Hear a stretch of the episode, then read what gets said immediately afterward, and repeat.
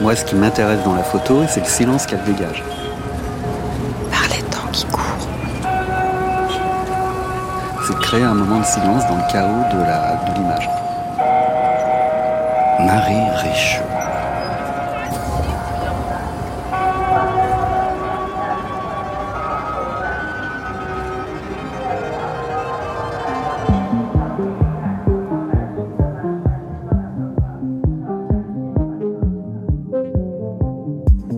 Je découvre la Chine pour la première fois en novembre 1989, en arrivant à pied depuis le Pakistan par le col du Khunjerab à 4693 mètres d'altitude. J'aurais aimé écrire qu'il neige ce jour-là, qu'une tempête fait rage, mais le temps est au grand beau et je suis en pleine forme avec un sac de plus de 20 kilos sur le dos. Je reviens à l'été 1993 pour traverser le Tibet d'est en ouest à pied. En 1996, nouveau départ. Je rencontre à Chengdu, dans le Sichuan, ma future compagne. J'ai laissé la montagne de côté et je me prête l'ambition de vouloir écrire, poser des mots sur ce que je vis, mes échecs et le plaisir inavoué et merveilleux de l'apprentissage. Je remplis des pages, rien de convaincant. J'ai trouvé un autre médium, celui de l'image, de nouveau ce plaisir d'apprendre, d'essayer, de se tromper et de recommencer. Je n'ai pas arrêté. Ce bref texte clôt un magnifique livre qui réunit quantité d'images réalisées en Chine, en gros pendant les 20 premières années de notre siècle, des photographies que l'on peut voir dans l'exposition monographique consacrée à votre travail en ce moment au musée Nicéphore Niepce à Chalon-sur-Saône. Ça ouvre demain et ce sera visible jusqu'au 17 septembre avant de voyager jusqu'en Belgique au musée de la photographie dès le 30 septembre et ce jusqu'au 24 janvier à Charleroi. Bonsoir Bertrand Meunier. Bonsoir. Ce magnifique livre, il s'appelle Erased, il est publié par l'atelier EXB. Je dis magnifique, mais euh, je veux vraiment insister, c'est-à-dire c'est à la fois magnifique parce que vos photos le sont, et aussi parce que euh, il y a tout un, médium du livre qui est travaillé, qui est pensé, dans lequel on, se sent bien, dans lequel euh, voilà l'image, le texte, tout ça est mis en valeur, et donc il faut toujours répéter combien le travail de ces éditeurs est précieux. vous le racontez à la fin, vous avez dû euh, et re-regarder quantité de planches, euh, vous plongez dans des années et des années de travail. Ça fait quoi? Bah, ça, a été, ça a été merveilleux. C'est un autre travail, un autre voyage. Le déclencheur a été la période Covid en Chine, donc impossibilité de pouvoir retourner euh, début 2020 en Chine. Et là, je me suis dit, ce serait peut-être temps de, et c'est le moment de retourner sur toutes ces planches contact, d'aller chercher ce que je n'avais pas vu à l'époque et de construire euh, ce livre qui était dans ma tête depuis longtemps et de le construire euh, voilà en trois chapitres pour moi importants mm. sur ces 20 années de, de voyage euh, de parcours en Chine pour raconter une période, euh, une période, des périodes extrêmement importantes de la société chinoise. Donc ça a été un énorme plaisir.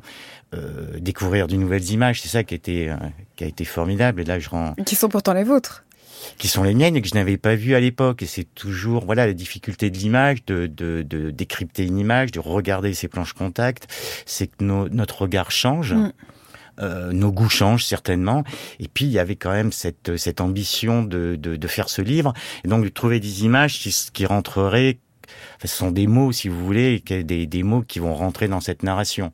Donc le but n'était pas d'aller chercher les plus belles images, mais de trouver voilà des mots pour construire des phrases euh, qui vont construire des chapitres et qui feront un livre. J'allais y venir dans ce bref texte qui clôt euh, euh, voilà cette traversée d'images chinoises. Bertrand Meunier, vous, vous racontez combien votre venue à l'image succède à un échec d'une tentative des mots. Et c'est impensif de le dire, mais est-ce que vous diriez que vous avez embrassé la photographie parce qu'il y avait quelque chose dont vous vouliez rendre compte avec les mots et qui marchait moins bien avec les mots et qui marchait super bien avec les images?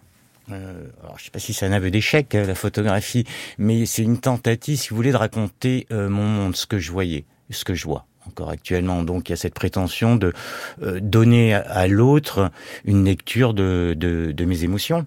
Donc quand on voyage, et j'ai quand même beaucoup voyagé à travers la montagne, j'aimais bien écrire écrire. Bon, ça se sent d'ailleurs dans ce texte que vous aimez bien écrire, dans ce livre, je veux dire. Mais c'est un, ce sont des courtes, ce sont des des légendes. C'est un texte très très court. Après, après voilà, je dois avouer que bah, j'étais pas écrivain.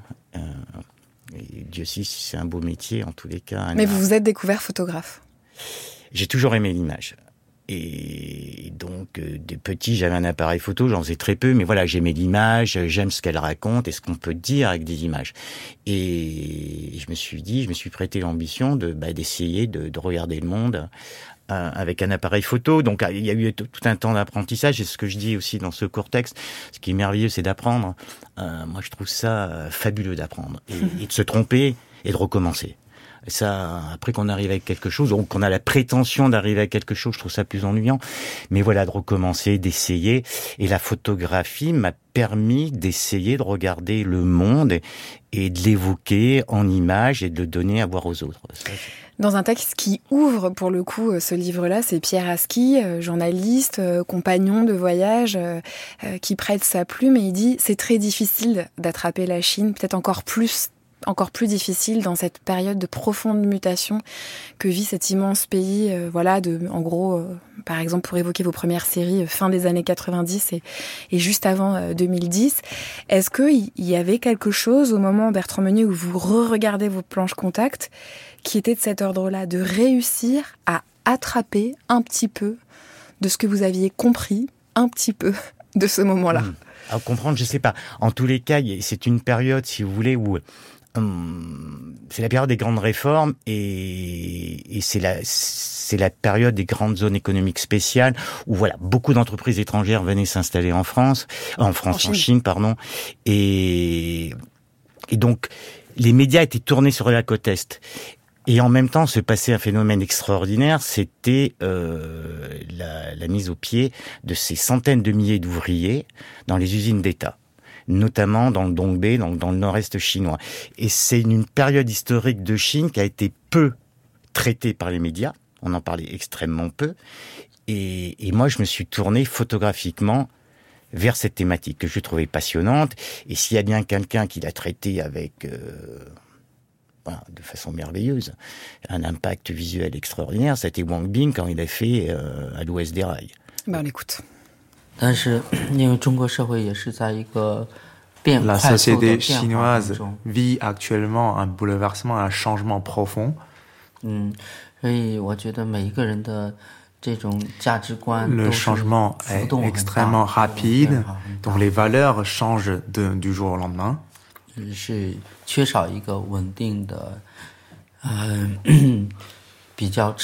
Il n'y a pas de valeurs ou des critères de jugement sur l'humanité qui sont constantes ou qui sont euh, stables.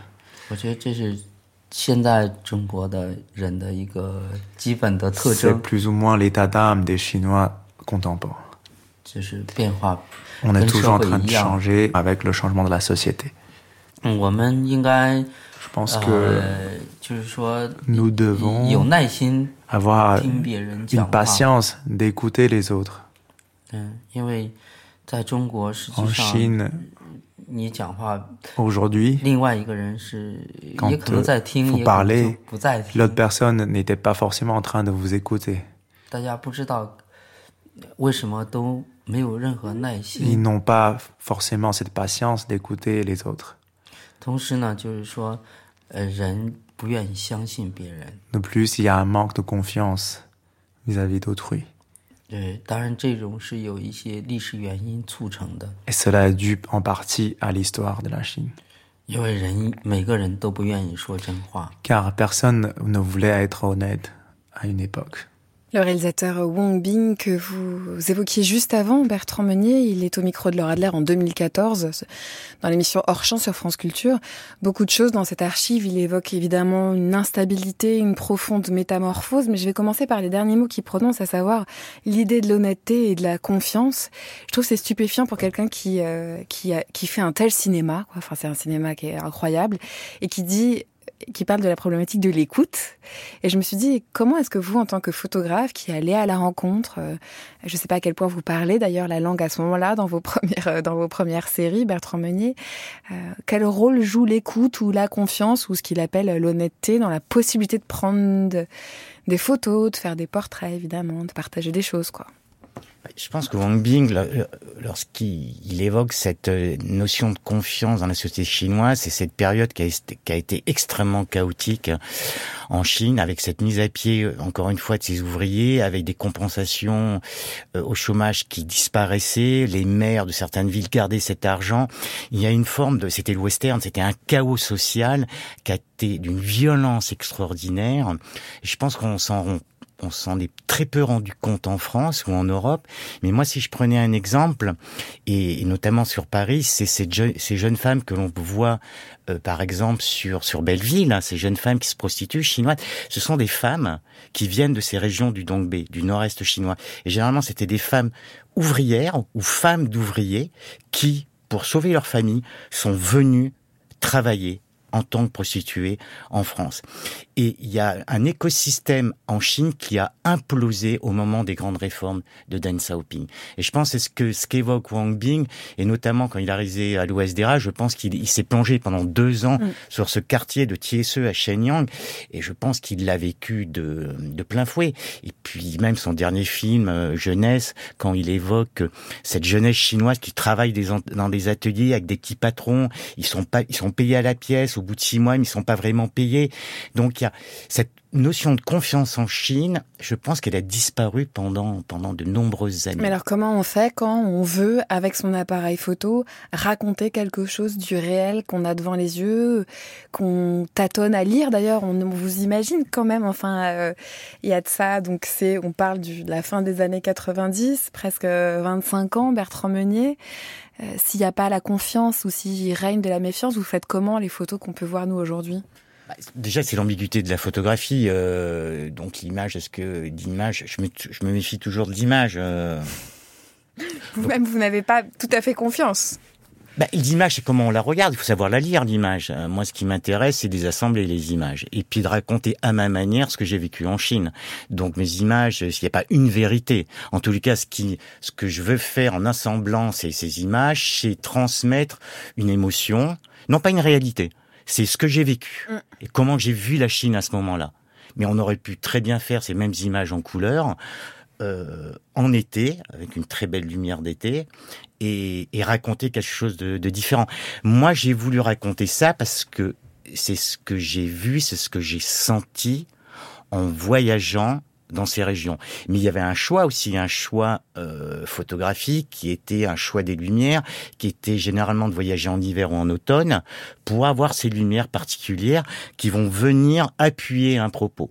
Et là, je pense à Jiang Zhangke, grand cinéaste chinois qui a toujours filmé, lui en automne ou en hiver généralement, pour avoir ces ambiances qui vont venir appuyer un propos. Et mon propos, qui est, qui est celui Erased, c'est la disparition, c'est-à-dire la disparition d'une époque qui a été construite sous Mao, de mettre l'ouvrier en haut de la pyramide mm. sociale, et du jour au lendemain, si je puis m'exprimer ainsi, eh ben, il, il tombe de son piédestal. Et donc des milliers de gens tombent au chômage, des familles entières se retrouvent à la rue, il faut, il faut survivre. Est-ce que c'est pour ça, par exemple, j'ai bon, face à moi euh, la première image à laquelle on fait face, où il y a l'état de délabrement est palpable, quoi, de, des, affiches sur le mur, au, au gravat dans la, dans la ruelle, il y a quelque chose, en effet, de la presque d'un après-monde, enfin, de, de, photographier des, des, ruines, Bertrand mm. Meunier qui, qui apparaît. Est-ce que ça, vous le savez quand vous faites le cliché? Est-ce que vous sentez? Ou alors je sais pas, quand vous les regardez 25 euh, ans plus tard, euh, que c'est ah. ce motif-là que vous allez travailler? Oui. Oui, oui, la notion du chaos euh, était pour moi extrêmement importante. Donc j'allais chercher ce genre d'image pour venir, encore une fois, construire mon, mon propos. Donc il y a, y a, des choix, des choix de lieux, des choix d'images, des choix de mm. lumière qui vont venir construire, construire mes séries d'images pour pour venir raconter cette Chine extrêmement particulière. On n'a pas dit, mais vous l'avez dit très rapidement en passant, ce sont des photographies en noir et blanc, en tout cas toutes celles euh, euh, que, nous, que nous regardons dans ce livre-là. On peut dire aussi qu'elles ont un, contraste, elles ont presque de la matière. Hein. On pourrait, il y a quelque chose de râpeux, quoi. Euh, y il y a du grain, il y a parfois du flou. Disons que ce ne sont, je trouve, pas des images qui nous laissent tranquilles, quoi. C'est des images qui viennent nous chercher à des endroits assez rugueux. Oui, c'est bon, fait pour titiller un petit peu le, regardeur. C'est des, des, photographies en noir et blanc, en argentique. Ce sont souvent des films poussés. Donc voilà, je les pousse à 1600 ou à 3002. Donc ce grain, ce grain apparaît. Donc tout ça fait partie d'un, j'utilise ce mot, d'un esthétisme pour venir euh, construire ce langage. Hmm. Voilà. Donc euh, j'avais réfléchi avant comment rendre compte de cette réalité euh, du nord-est chinois, de ce délabrement et de la fin de, cette période. Et tout ça, tout euh, le film, le noir et blanc, le fait de pousser mes films, de travailler sur certaines zones à certaines heures, venait comme un chef opérateur. Mm. venait euh, m'accompagner pour construire ce langage. Alors on a évoqué, il y a la plume de l'auteur et journaliste Pierre Aski qui ouvre le livre, qui raconte euh, votre compagnonnage, sa vision, sa lecture de la Chine dans, toutes ces années-là. Il se concentre dans l'archive qu'on va écouter dans un instant euh, sur l'épidémie sida et sur la manière dont elle a circulé en Chine. Moi, je suis arrivé en Chine en l'an 2000 et il y avait des rumeurs sur l'Internet en particulier euh, qui parlaient de cette contamination massive et on ne savait pas comment, comment traiter cette affaire. Et donc au printemps 2001, j'ai décidé d'aller voir. Euh, j'avais comme seule information la liste des districts dans lesquels s'était euh, produite, euh, d'après ces informations de l'Internet, cette épidémie, cette contamination massive. Et la première personne que j'ai vue, c'était une femme dans un champ avec son enfant. Son mari travaillait dans le champ. Et je lui demande avec le plus de précautions possible si elle était au courant de gens qui étaient malades à la suite de, de leur don du sang. Et elle me dit oui, moi je reviens de l'hôpital, on m'a dit que j'avais la fièvre. Et son mari arrive et il me demande est-ce que c'est contagieux? C'est-à-dire que ces gens ne savaient rien. Ils ne connaissaient même pas le nom de la maladie et ils n'en connaissaient surtout pas euh, les modes de transmission. Je me souviens que le 1er décembre 2000, euh, qui est la journée mondiale du sida, euh, dans les journaux, c'était dans la rubrique étranger. Donc on parlait du sida en Afrique, du sida en Europe, etc. Et il y avait trois lignes en bas de page pour dire qu'il y avait 22 000 cas en Chine. Dans un pays d'un milliard 300 millions d'habitants, il n'y a pas de quoi s'inquiéter. Et donc c'était circulé, il n'y a rien à voir. Le sida n'était pas à l'ordre du jour.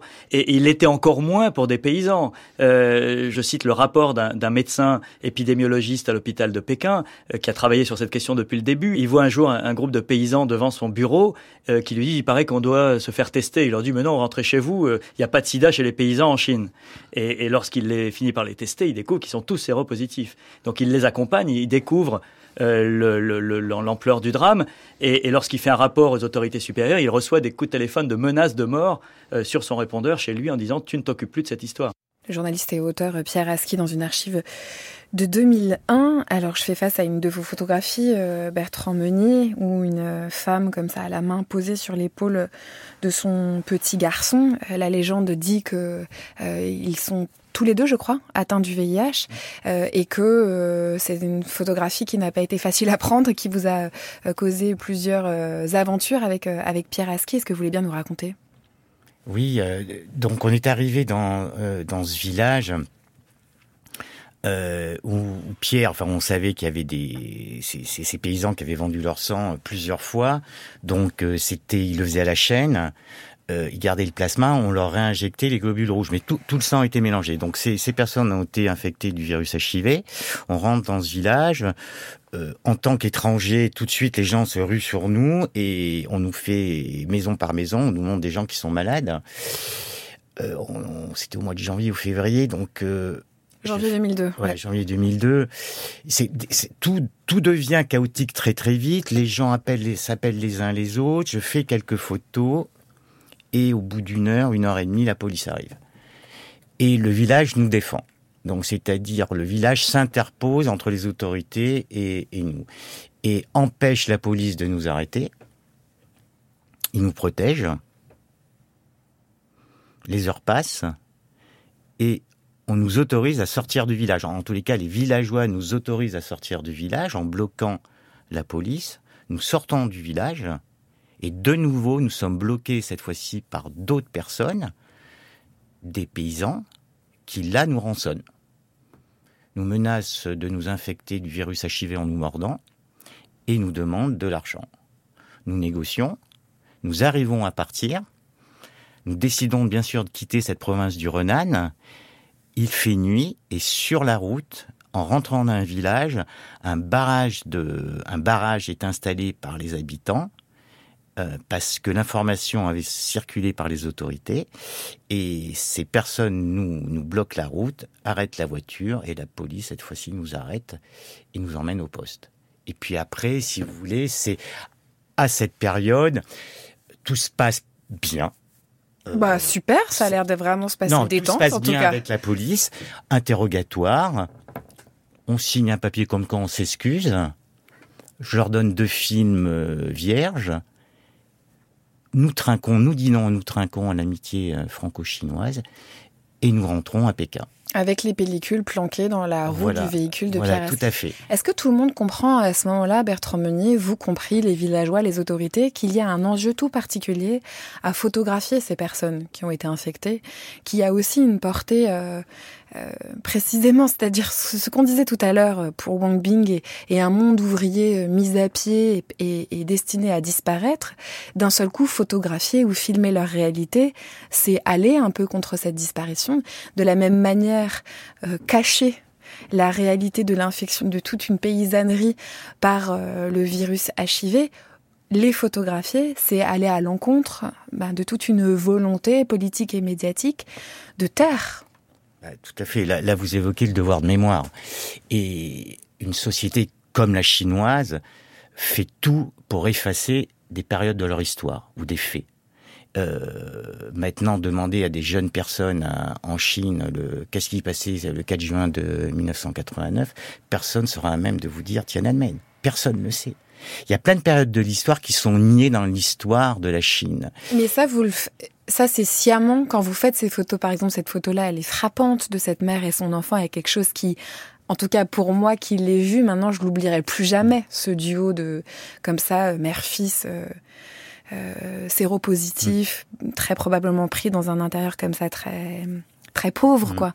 Euh, vous, vous savez que ça permettra de dire oui, ça a existé, ou oui, c'est là, vous le savez, quoi. Tout à fait, parce qu'on travaillait avec Pierre pour Libération, donc il y avait un travail journalistique que l'on faisait, donc qui avait qui allait, qui allait être diffusé. Il y avait une dimension de documentation du réel. Tout à fait, tout à fait. Mais dans l'ensemble de, de, mon travail, si vous voulez, il y a toujours eu ce désir de, de garder en mémoire voilà, ces périodes de l'histoire chinoise, ce qu'a fait merveilleusement Wang Bing, et moi en tous les cas, euh, photographier la fin du monde euh, ouvrier chinois, euh, photographier euh, comment comment la société chinoise est capable de raser ses villes pour en construire des nouvelles, pour moi c'était extrêmement important. Mm. Et puis travailler aussi sur la, la surveillance et ce qui s'est passé à Hong Kong, c'est garder en mémoire ces aspects de l'histoire chinoise. Et une société ne peut se construire sans sa mémoire. Pour moi, c'est impossible. Et donc, je pense le travail du, photographe documentaire, le travail du documentariste en, film, en vidéo, euh, comme le fait Wang Bin, est pour moi extrêmement important. Parce que si on ne peut pas le montrer actuellement en Chine, peut-être dans 20, 30, 40 ans, on sera à même de le montrer. Et on comprendra beaucoup mieux l'histoire de ce pays à travers euh, ces images-là. Ce qu'a fait Wang Bing, par exemple, sur 58, des camps antidroitiers. Donc, euh, ce film, c'est Madame Feng Ming, où il enregistre les survivants des camps antidroitiers de 58. C'est extrêmement important. C'est des films qui ne seront jamais diffusés actuellement en Chine. Mais j'ose espérer que dans 20-30 ans, on sera à même de les voir. Et moi, je suis parti, si vous, euh, voilà, si vous voulez, sur cette idée-là qu'il faut garder en mémoire euh, cette Chine en tous les cas, comment je l'ai vu. Ce qu'on veut peut-être nous cacher, ce qu'on veut pas montrer, ce qui est pas très reluisant. Et moi, je suis parti de cette idée-là que, avec, de construire ce livre sur ces 20 ans pour garder en mémoire cette période, cette période chinoise.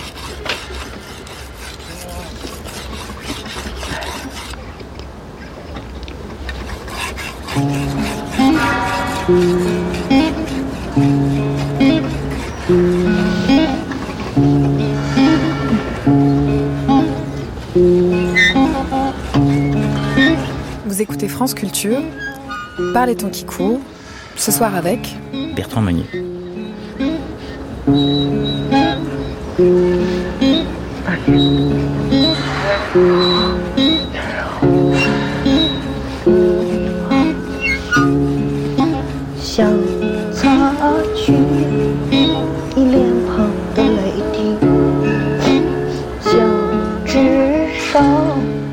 见童年的手机想问你可拉动的表情想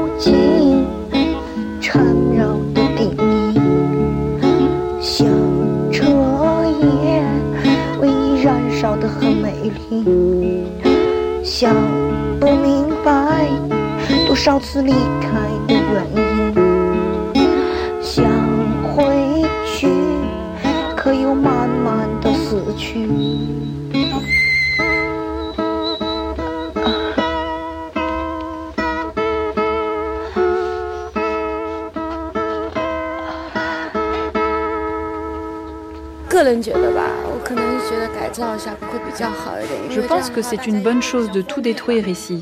C'est mieux pour tout le monde. La différence entre les riches et les pauvres est trop grande ici, c'est pas pratique. J'ai l'impression que c'est le bazar. Ces maisons-là, ça ne va pas avec le développement économique de Shanghai.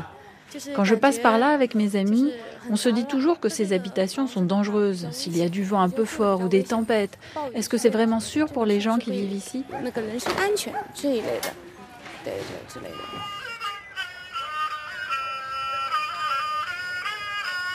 我住在里面倒想，但是是买不起的。就我们做工的、打打工的是买。Nous, on ne pourra jamais habiter dans ces logements. Avec l'augmentation des loyers à Shanghai, on ne pourra jamais se l'offrir. Ces immeubles, on est là pour les construire, pas pour y vivre.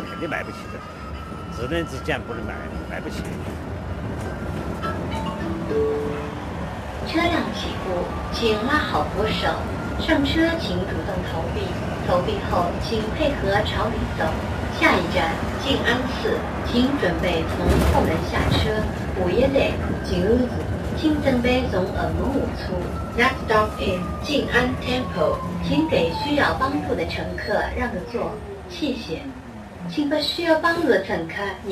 Sont deux extraits, euh, deux témoignages d'habitants dans un grand reportage diffusé sur RFI. On entend bien toute une problématique de construction, euh, déconstruction. Bertrand Meunier euh, à Shanghai. on parle avec vous de votre livre et de l'exposition titrée Erase. C'est le cas de revenir sur ce, sur ce, sur ce titre-là et peut-être l'importance que prend dès la couverture l'architecture, le bâti. Est-ce que ça a été un motif prépondérant dans la manière dont vous avez choisi les photographies? Oui, oui, et, notamment la deuxième partie sur cette capacité, euh, sur cette longue période de 20 ans, comment ces villes que je traversais, hein, donc les grandes villes, là on entendait un témoignage sur Shanghai, mais les autres grandes villes de province, comment elles se transformaient euh, frénétiquement. Mais à vue d'œil quoi, c'est-à-dire vraiment? Oui, on détruisait, on reconstruisait. Et c'était incroyable. Alors il y avait il y avait une source d'emploi aussi, c'est-à-dire pour pour détruire et construire, il faut il faut de la main d'œuvre, il faut des bras. Donc c'était une source une source d'emploi énorme en Chine, une source de revenus pour les, les promoteurs les promoteurs privés.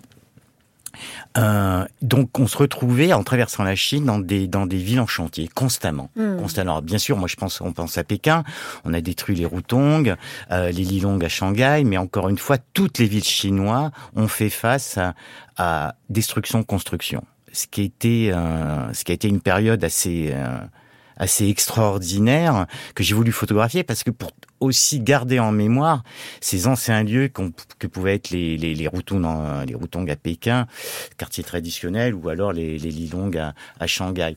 Et puis ça, ça veut dire qu'il n'y a plus aucune trace? Très peu, ou alors c'est devenu, ce sont devenus pardon des, des lieux touristiques. Voilà.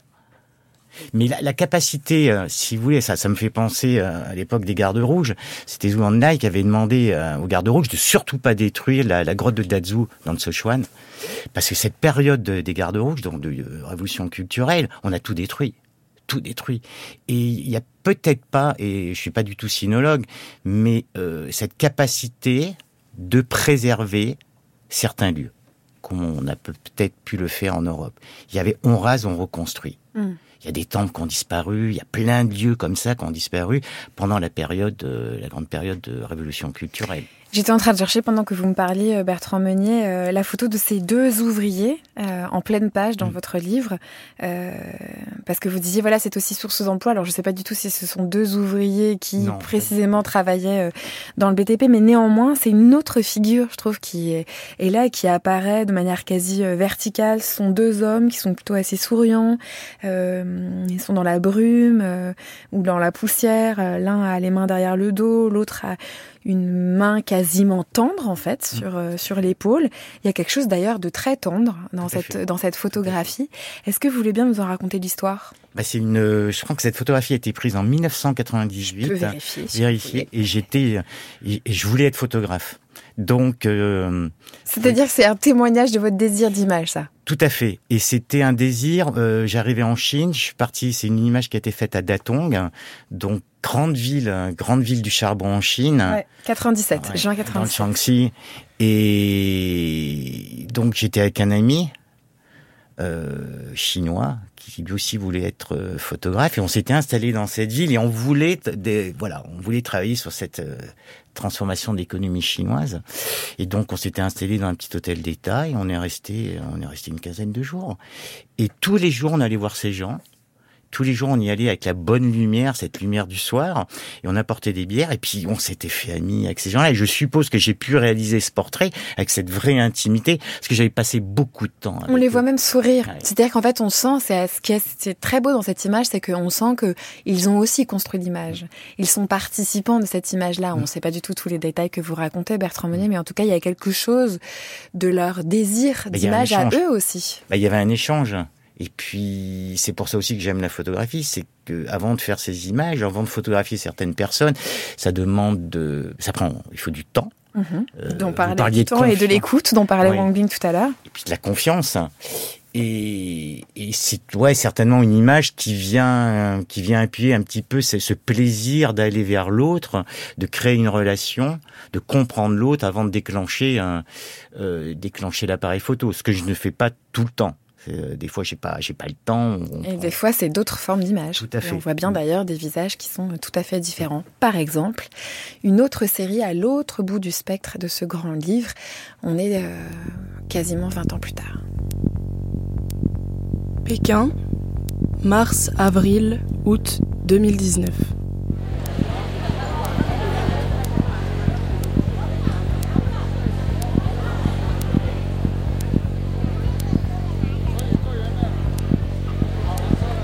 Je me demande comment décrire en photographie ce contrôle total de la société chinoise par son système de surveillance d'État.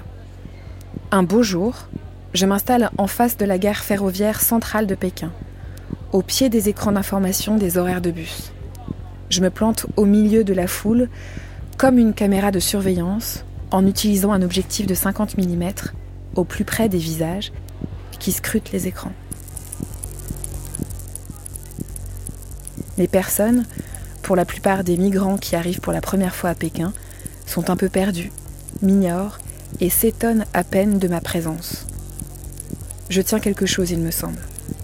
Je note les horaires de train. Ceux qui viennent de loin, souvent bondés, pour être certains de me retrouver au milieu d'une foule compacte. Je viens tous les jours. Je réalise trois voyages pour capter ces visages. En 2017, le plasticien chinois Xu Bing réalise son premier long métrage de fiction, Dragonfly Eyes, uniquement à partir d'images de vidéosurveillance en libre accès. Œuvre étonnante, bouleversante, qui raconte l'omniprésence des caméras de surveillance dans notre quotidien.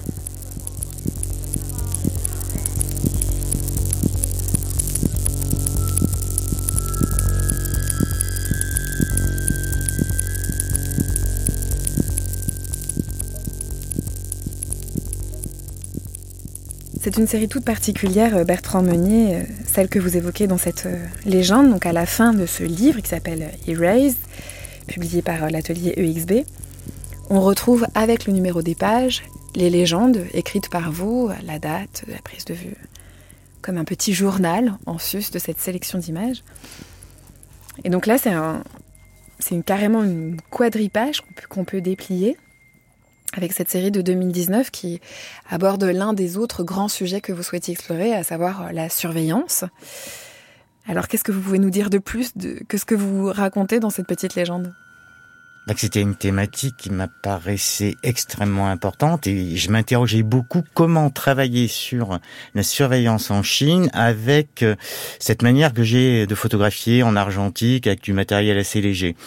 Et je voulais pas reproduire des écrans vidéo ou des, captures de, de vidéosurveillance. Et le hasard fait que, ben, la légende l'explique très bien. Et il y a eu ce plaisir, si vous voulez, de me retrouver en train enfin voilà, de me retrouver comme une caméra de vidéosurveillance au milieu de cette foule euh, qui n'était pas angoissée, mais qui cherchait des horaires de bus. Donc faut quand même dire que ce que ça donne, c'est une série comme ça de nuques légèrement brisées à l'arrière, avec des femmes et des hommes qui scrutent quelque chose, qui attendent quelque chose. Alors la légende nous raconte que ce sont des horaires de bus, mm. mais au final, quand on prend connaissance de la série sans la légende, c'est des visages hallucinants, c'est des expressions hyper mm. cinématographiques, c'est presque des masques. Et ce qui est très beau, c'est que je trouve que voulant parler de surveillance et en, en ayant une technique plus figée peut-être que d'habitude, eh ben vous aboutissez à quelque chose en fait de très humain, quoi, de très spécifique, de très singulier. En fait, on va au plus près des visages, ce que ne cherche pas du tout euh, la surveillance, puisqu'elle cherche juste à enregistrer et à surveiller. Tout à fait mais c'était ces visages qui sont étonnés, angoissés, et on les je les ai introduits par une caméra de surveillance et ils sont, vous fermez ce dépliant avec euh, avec l'armée, avec la police, hein, la police. Et je c'était ça a été difficile pour moi de trouver euh, trouver le, moyen de parler de ça et de rester humain face à ces, euh, enfin face à des visages ou face à une population face à un peuple qui est entièrement surveillé mm. et encore plus maintenant et encore plus pendant la période Covid et et j'avais du mal et je ne savais pas, je ne savais pas euh, comment comment le faire. Et encore une fois, c'est le hasard, c'est ce que j'aime, hein. c'est ce que j'aime en, en, photographie, c'est qu'en tournant, en cherchant à Pékin, je voulais le faire à Pékin parce que c'est là où, où est le pouvoir. Euh, donc j'ai beaucoup tourné autour de l'Assemblée du peuple parce qu'il y a beaucoup de caméras, il y a beaucoup de policiers, il y a beaucoup de, des forces de surveillance. Et puis le hasard a fait qu'un beau jour je reprenais un bus et puis je voyais tous ces visages en face de moi qui étaient étonnés, qui s'étonnaient des fois aussi de ma présence. Des fois il y a des visages un petit peu étonnés, pas méchants, mais qu'est-ce qu'il fait là ce Lawai, enfin l'étranger.